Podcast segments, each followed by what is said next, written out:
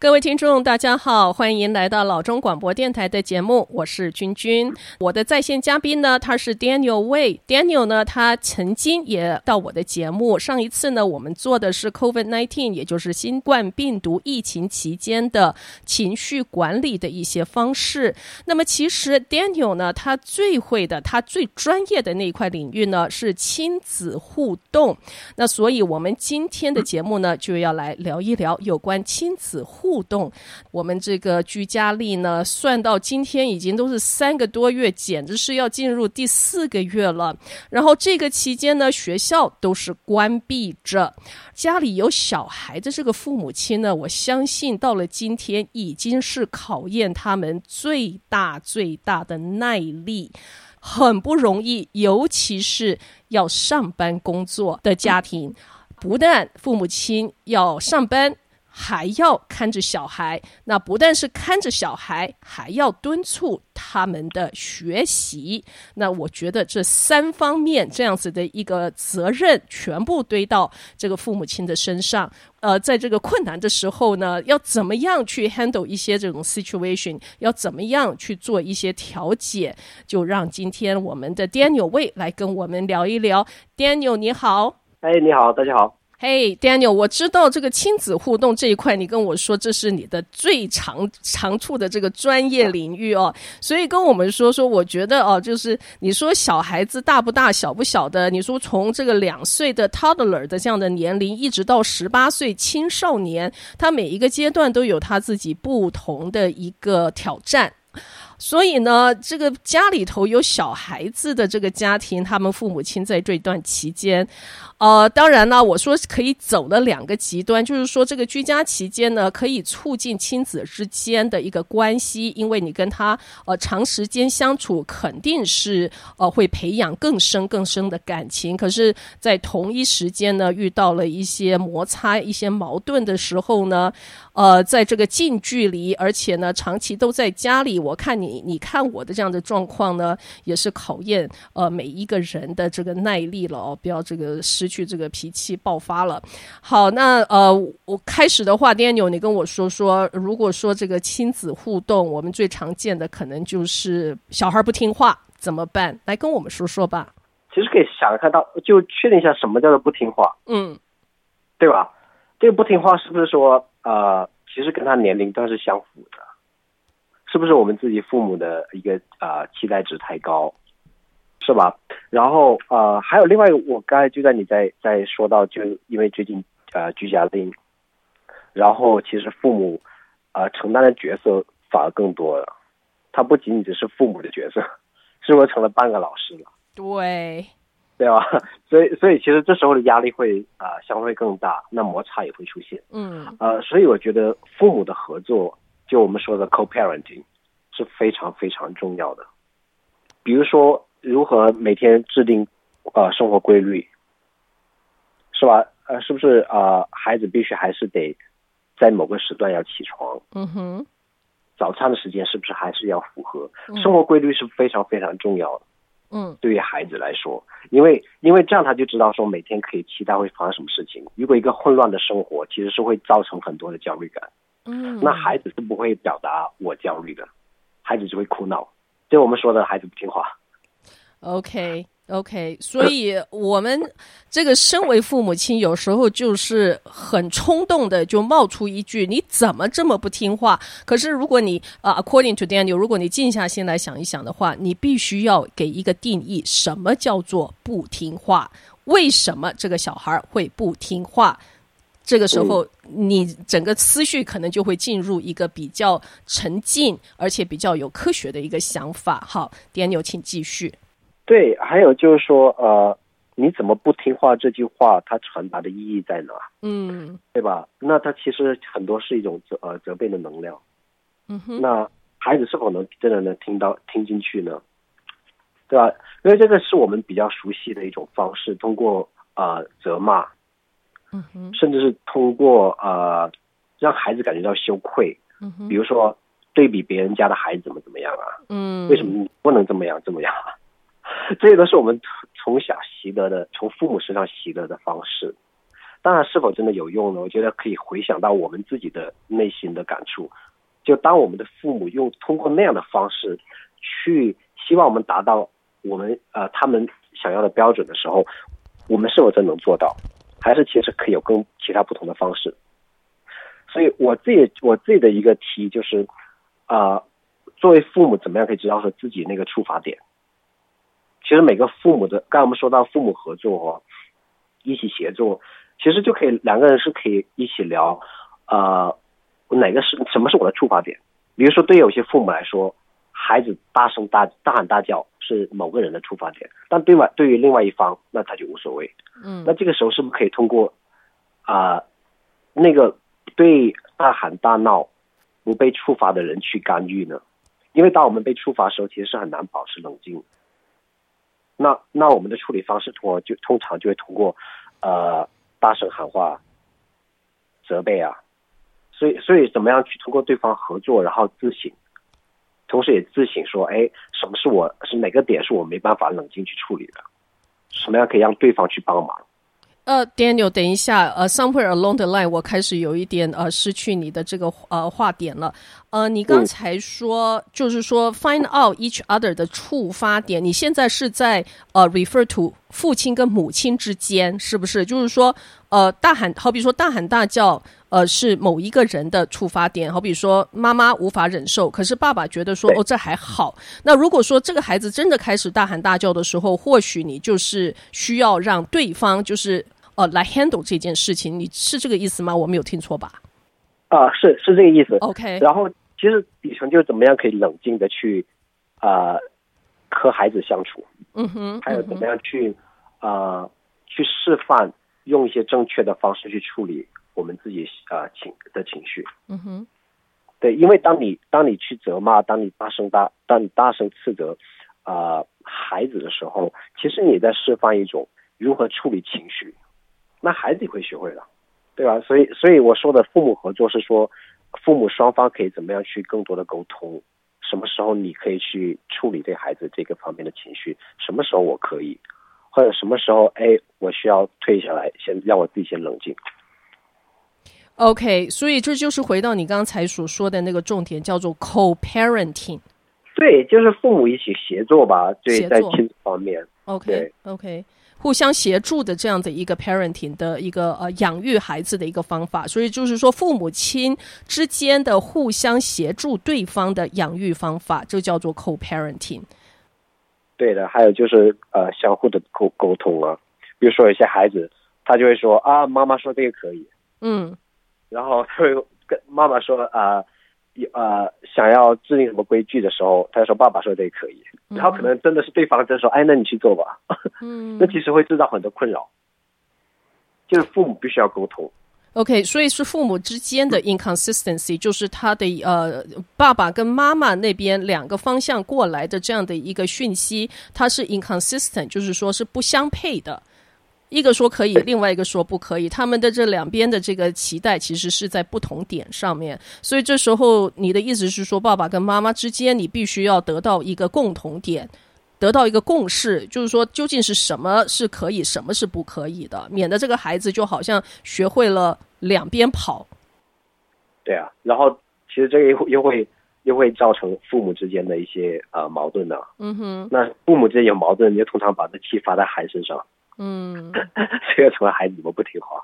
嗯，OK，所以这时候，哎，其实我跟你说哦，在我们亚裔的这个家庭的结构上面哦，有时候这个 co-parenting 是比较欠缺一点，因为甚至我像我我自己本身是一个比较就是传统的亚裔的女性，呃，在我的脑子里头就是说，OK，家庭的结构就是爸爸要出去赚钱养家，然后呢，妈妈呢就是在家里看着小孩，那小孩子有些什么样的困难啊，或者是什么样呃，就是不听话什么东西，那都是妈妈的事情，妈妈要去把他 take care，因为爸爸已经在外面工作，已经都累了，所以你不要去打扰爸爸，让爸爸休息哦，或者是让爸爸好好思考，或者是 whatever，或者是尤其是在家居家工作的话呢，就是说哦，你千万不要去吵爸爸，因为爸爸现在在线上跟他的老板在开会，whatever，呃，所以可能在这个亚裔的这个家庭结构，如果是这种像我这种比较老观念的话，co-parenting 这个东西本身就是一个很大的一个 challenge 了。了呀。因为这两个呃抚育小孩的这个责任，在我们的观念里头，并不是一个 equal share，不是一个平等的分担。我们是会把这个责任好像堆到那个母亲身上去。对啊、呃，其实这个就文化方面本来也就啊、呃、没有太多的对错吧，但是父母之间的沟通是很重要。嗯、那如果说真的决定说啊呃父母啊、呃、母亲来多决定这方面的，那当孩子去问父母的时候，父母就可以让孩子说，哎，你可以去问一下妈妈这一块，嗯，因为我不太清楚，或者说要不我们一起去一起去问妈妈，对吧？这样那其实就制造了就是你。让孩子知道说，其实你是在意他的想法的，但同时呢，又能啊、呃、不会造成一个三角关系。啊，Daniel，其实我觉得你在这一个点上给我了一个蛮鲜蛮新的呃这个一个想法。我想到这个亲子关系，我从来没有把它想成三方面，我老是把它想成两方面。我从来没有把这个亲子互动这个东西，把它变成一个三个 point 三方面的一个 topic。呀这是非常有趣的，所以听众朋友们，其实在这儿你也可以稍微呃回过头来评估一下你自己的这样的一个家庭的结构哦，是一个三方面亲子互动是一个三方面的这样的一个嗯一个结构，还是说是两方面？呃，如果是两方面的话，其实要试着想想看，是不是把它呃重新 arrange 呃变成一个三方面，就是父亲、母亲与孩子这样的一个三角呃三角形的一个呃一个互动。Yeah, very interesting. 啊，好，Daniel，呃，所以你刚刚提到了这个 co-parenting 是呃相当的呃重要，所以其实这一个 rule 是 apply 到呃我刚才所说的小孩子小 baby 刚刚开始懂事，可能是两岁的这个年龄，一直到这个呃我们所谓十八岁。那我说十十八岁是因为美国十八岁之后就是等于是这个大人就是成年的年龄，所以说到十八岁两岁到十八岁之间，呃这样子的一个呃生长过程呢，其实这个 co-parenting 都是 apply 的。好，那嗯、呃、Daniel，如果说如果说我我们现在呃想到这个比较 teenager 的这一个方面呢，就是非常 difficult 这个青春期的这个孩子，那现在呢，他们已经是居家令，也是都在家里学习，然后又进入了这个 summer 这个暑假的时候，真的是一大把时间在手上，呃，都不知道怎么怎么，然后也不是呃很方便要去呃。朋友家去 hang out 啦，去玩了，还是怎么样？呃，这样子的情况下，在 teenager 的这个 conflict resolution 这方面，有没有什么样的 advice 可以给我们呢？这段时间的确是呃，因为特别是现在居家令，然后又加上暑假，所以孩子闲暇时间就特别多。对，而且精力太充沛。对，这也可能会造成呃，就另外一个就矛盾点。嗯，呃，我还想说就是。呃，父母对呃，就是呃，父母的呃，父母对孩子行为的啊、呃、反馈的一致性，就如何做到 consistent？嗯哼，对吧？还还其实这个时候还是需要生活规律的。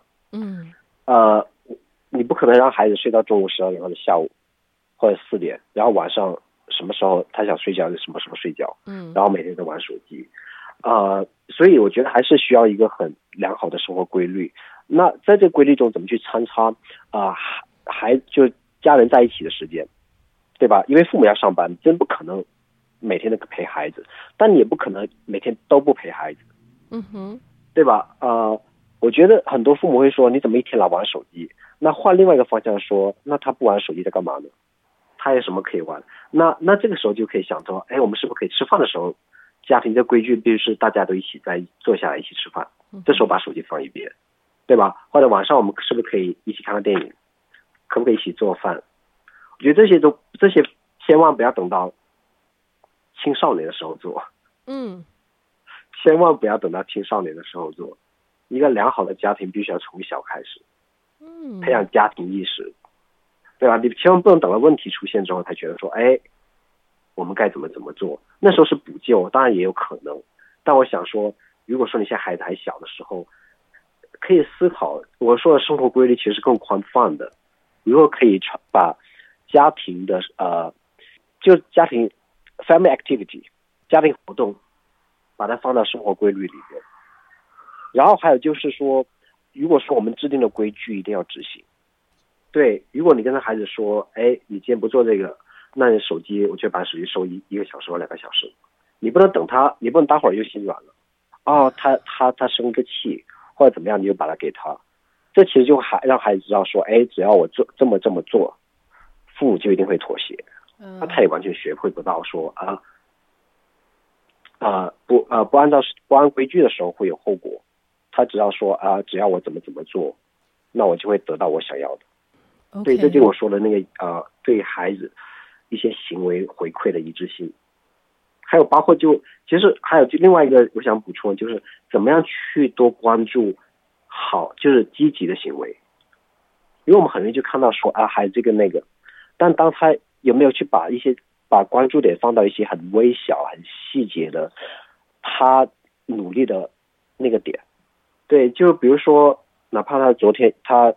这段时间就睡到十二点，他今天突然九点钟起了，虽然那个是他应该的，那我们是不是可以也去鼓励那一下？哎，你今天九点就起来，妈妈很开心，爸爸很开心。如果我的小孩是一向都是十二点钟起床，有一天看到他九点起来了，我第一个第一个反应就是说：“哎，你干什么呀？你有什么馊主意在脑子里头？你干嘛九点钟起来？你想到哪儿去？”对对，这有可能。但是这就我说的，提到就是说，呃，哎，我们是不是可以去多关注一些好的，我们想要他进步的地方？嗯，否则，因为因为我们我们都期待被关注嘛。嗯哼。那如果一些不好的习惯、一些坏习惯反而能够引起父母更多的关注，那我何必不做呢？所以是看到他在做对事情的时候呢，做一些加强性的关注。呃，把这件事情当做一回事儿，然后跟他说：“哎哎，你这样做呃挺不错的。”或者是说：“哦，我今天好 surprise，哦，我好开心看到你怎么样怎么样。”所以 instead of 一直去去呃注意到他什么事情做错了，其实你多注意一点，他什么事情是做对了。然后呢，在这个对的这个地方做一些正面的这种加强 reinforcement，positive reinforcement，就是多多的去呃。关注他的做做的好的做的对的这一方面，所以 Daniel，其实你刚刚一直提到了这个生活规律哦。这个生活规律，也就是给这个孩子从小的时候就要养成一个有一个 boundary，它是有有一个界限在那里，然后有一个可以期待，知道应该在什么时候要发生什么事情，呃，该做什么事的时候，这样子的一个规律，一定要呃完全让他融入他的脑子的那种思考的那种方向，要融入在一个规律里面。这时候其实对那个孩子会产生很大的一种保护，一种呃安全的那种感觉，是不是这个意思？这个生活上面的规律。对啊，对啊，对啊。其实这呃，我们也可以自省，就是当我们去到一个不熟悉的地方，嗯，突然有个人说：“哎，我们去哪去哪？”如果说你你对对此一无所知的话，其实会引起焦虑感的，对吧？虽然也会有有有时候也会有兴奋感。但想就相对于孩子来说，如果他并不知道他今天怎么怎么样的时候，其实是有时候会引起焦虑感。但当我的生活规律已经就是有每天都有自己的生活规律的时候，就会像你刚才说的一种安全感。所以，OK，所以要让孩子能够觉得说他呃，在 certain degree，在某一个程度上，其实他是可以掌控他的自己的一个生活，跟他这周周遭在发生的一些事情，而且呢，而而而这就是在这个生活规律的这种呃形呃这种形态下会发生，让这个孩子觉得说，哎，我知道接下来的下一个钟头。是会发生什么事情？因为我会去执行它，然后是因为我这么做才让它发生的。这时候他觉得他有一个控制他自己生活跟他周遭在发生的事情的一个感觉，其实他会觉得比较有信心，然后也会觉得比较安全的。呃，对，好，Daniel，你刚刚说的一句蛮好玩的哦，这个你你设下的规矩一定要执行。哎呀，我觉得这个蛮难的，因为你在执行你你自己呃设下的一个规矩的时候，这中间肯定是已经发生了某一些的冲突，呃，就回到了就是说，哦，刚才小孩子不听话，我明明叫你不可以这样子的，你却又这个样子。那我们当初说好了，呃。就是说，如果你这个错误在犯的时候呢，你就是可能说有一些这个权益啊、呃、要被收回啊，对、呃，或者是说必须要面对一些你自己的一些呃呃 consequence 这些结果，那这时候肯定就是有这种负面的情绪就产生了。呃，小孩子不高兴，然后小孩不高兴的时候，大人肯定就也是呃情绪就上来了。这个要执行这个规矩，然后你又说。不要心软，那对，这时候要执行这个规矩，有没有什么窍诀啊？因为我真的觉得很困难，因为有时候真的是 easier to let it go，就是这次就放他一马算了，也不是什么大不了的事情。首先就是说，呃，我们在在制定这个后果的时呃的的同时，需要去想说，这个后果是不是对他年龄段是符合他年龄段的？哦，OK，对吧？你你也不可能把后果弄得太严重。嗯哼，嗯哼，对吧？比如说他今天啊、呃、不听话，然后一个星期都没有都没有都把他的权益收掉，那可能就有点太过了。OK，对吧？然后另外一个就是说，父母如何允许孩子去啊呃，呃去感受他的那个情绪，因为孩子生气是 OK 的，嗯哼，孩子伤心是 OK 的，只要他不沉溺在那个情绪当中，对吧？所以所以这个就时候就是心里就就。自省就看说，哎，有什么情绪是我作为父母是没办法接受的。像我最近在啊、呃、跟一个父母合作的时候，他就会说到，呃，他真的就心软，他就说到他父母以前对他就特别狠，嗯，就是已经对他制定的那些后果已经是超出他那个年龄段能够承受的。哇，所以在他作为父母的时候，他是没办法去执行那个后果的。对，所以这就是这就是一个自省的过程，怎么样去可以，呃，制定一个符合年龄段的后果，但同时也允许孩子不开心。那然后怎么样去在孩子不开心之后，去跟他有一个一对一的、一对一的一个讲，呃呃呃，就去啊、呃、去说明吧，就处理一下这些情绪，嗯，对吧？呃，然后然后还有。呃，刚才你有说到，就是怎么样能够不心软，是吗？就怎么样去执行那个后果？呃，我不知道我该说的这个有没有回答你的问题哦。我呃相信有的，就是说，如果说我当一个母亲，对不对？然后呢，小孩犯错了，然后我就说，OK，当初说好你这样做就要这样子哦，就是说有这样的一个惩罚。为什么我会心软？因为我会觉得说他太痛苦，我就觉得我受不了了。呃，作为一个母亲嘛，对不对？你就看他说，哎呀，哭哭啼啼的，或一个大臭脸，或者是说，哦，就接下来就是呃，你了跳脚啦，或者是呃怎么样的，然后你就会感觉就说，哦，我干脆去避免这件事情好了，就就算了，就放他一马，就让他过去了。那当然，我们是要避免让他呃，就是说这个父母亲这个心软，没有办法去执行这当初的这个一个合约。那其实最容易的方法就是说，如果说这个条约呢，它的后果。是符合和他年龄的这样的一个呃阶段，跟他的严重性的话，其实这件事情没有那么严重，也没有那么难做，因为你是你知道这个后果，他是可以去执行，可以去承担的。You know，这样呃，如果说说难听一点的话，就是说等于是一个惩罚。那这个惩罚是符合他的年龄段的，所以呢，你知道，就是说这个惩罚要他去做，好比说，OK，你到屋外去浇水，呃，今天这个整个院子的这个水你都要给我浇好，哦、呃，因为你怎么样怎么样。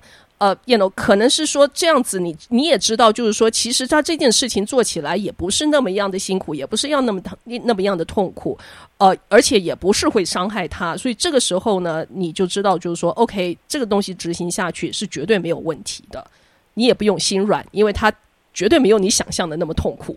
对啊，其实呃，就怎么样可呃，在执行后果的时候，其实还是可以温柔的，但可以坚定，温柔而坚定，嗯、不需要大骂、嗯、大喊大骂。嗯嗯嗯还有如何对事不对人，你不喜欢他这个做法，但不并不代表你不爱他，对啊。还有就是说，呃，其实如果说孩子一旦哭闹，那呃之前制定的一些呃规矩就可以不管的话，其实也就鼓励他的哭闹。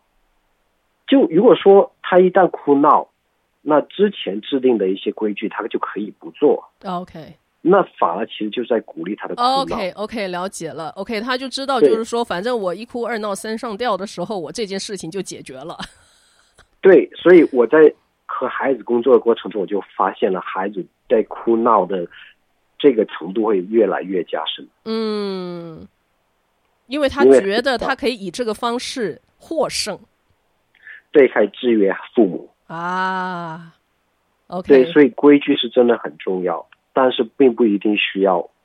就是呃，我刚才说的温柔而坚定，孩子是学会东西的。嗯，但如果说是通过打骂的方式，嗯，孩子不做是因为他害怕，并不见得他一定会真正学到东西。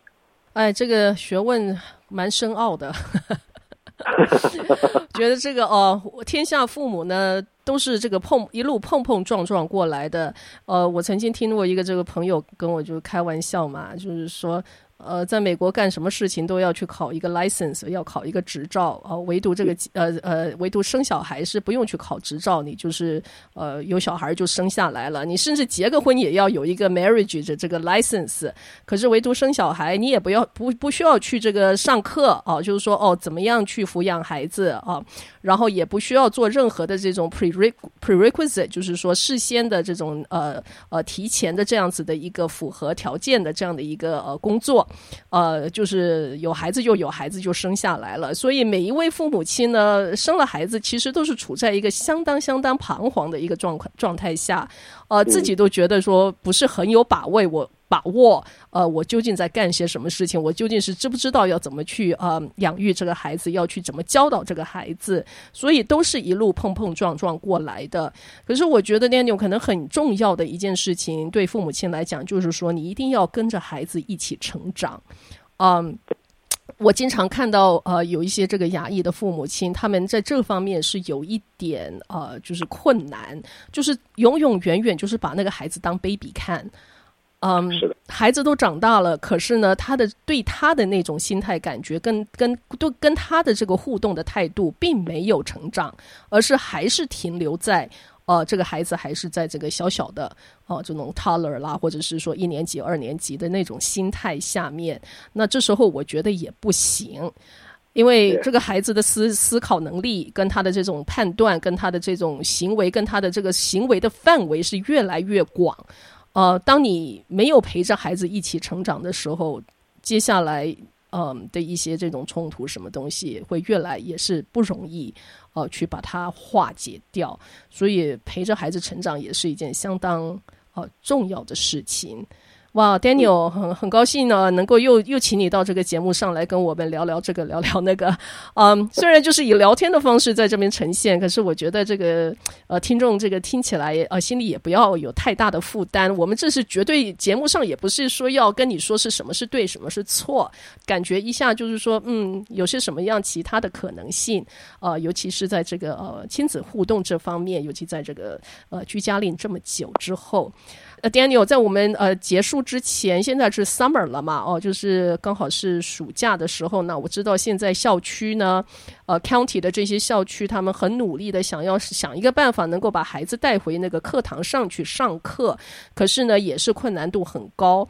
呃，有时候想是什么混合式的啊，有些孩子在家里，有些孩子去上学。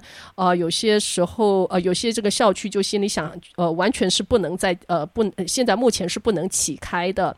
所以呢，有一点上上下下、零零乱乱的，并不是非常的一致。可是不管怎么样，在这个 summer，在这个暑假的时期呢，在节目上，呃，是不是可以跟我们的父母亲，嗯，能够给他们一个鼓励？呃，在这个暑假的时间，呃，在开学之前还有几周的时间，跟你的这个孩子，不管多大的孩子，在家里，嗯。可以做一些什么事情？可以呃，就是说，在短短的几周之内，或许可以嗯，计划一个什么样的一个家庭的一个一个小小活动，或者是一个嗯小目标，让他能够呃完成，也也算是这个奇特的二零二零年的这个 summer 能够留下那么一个很好的回忆，而不是又叫又骂的一个回忆。对，呃，对，这个其实可以。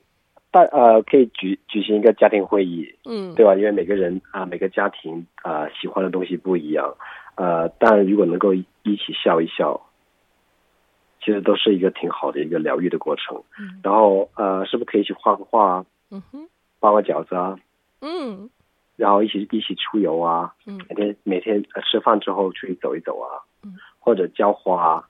其实就就是多花一点时间在一起了。嗯，其实这个才是最最最核心的地方。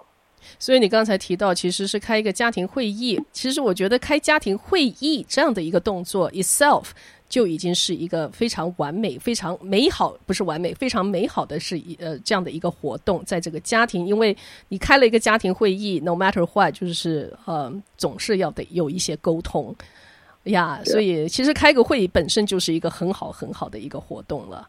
呀，多开几个会，其实这个 summer 就你会觉得它格外的有意义，因为好像以前就没有开过那么多会，就刚好这个 summer 就开的特别多的会。累积下来，就是呃，互相这个这个沟通的时候，就也是就可以发觉对方的一些想法是以前没有听到也不知道的，就是因为多开了几个家庭会议。所以听众朋友们，就是说不要感到压力，有时候呢，轻轻松松的一些小动作累积起来，也就会产生很大很大的不同。好的，Daniel，非常感谢你又花了你半个小时的时间跑到我们的节目上来，希望以后还有机会能够跟你聊聊。好啊，好啊，好，谢谢你。好啊，谢谢，拜拜。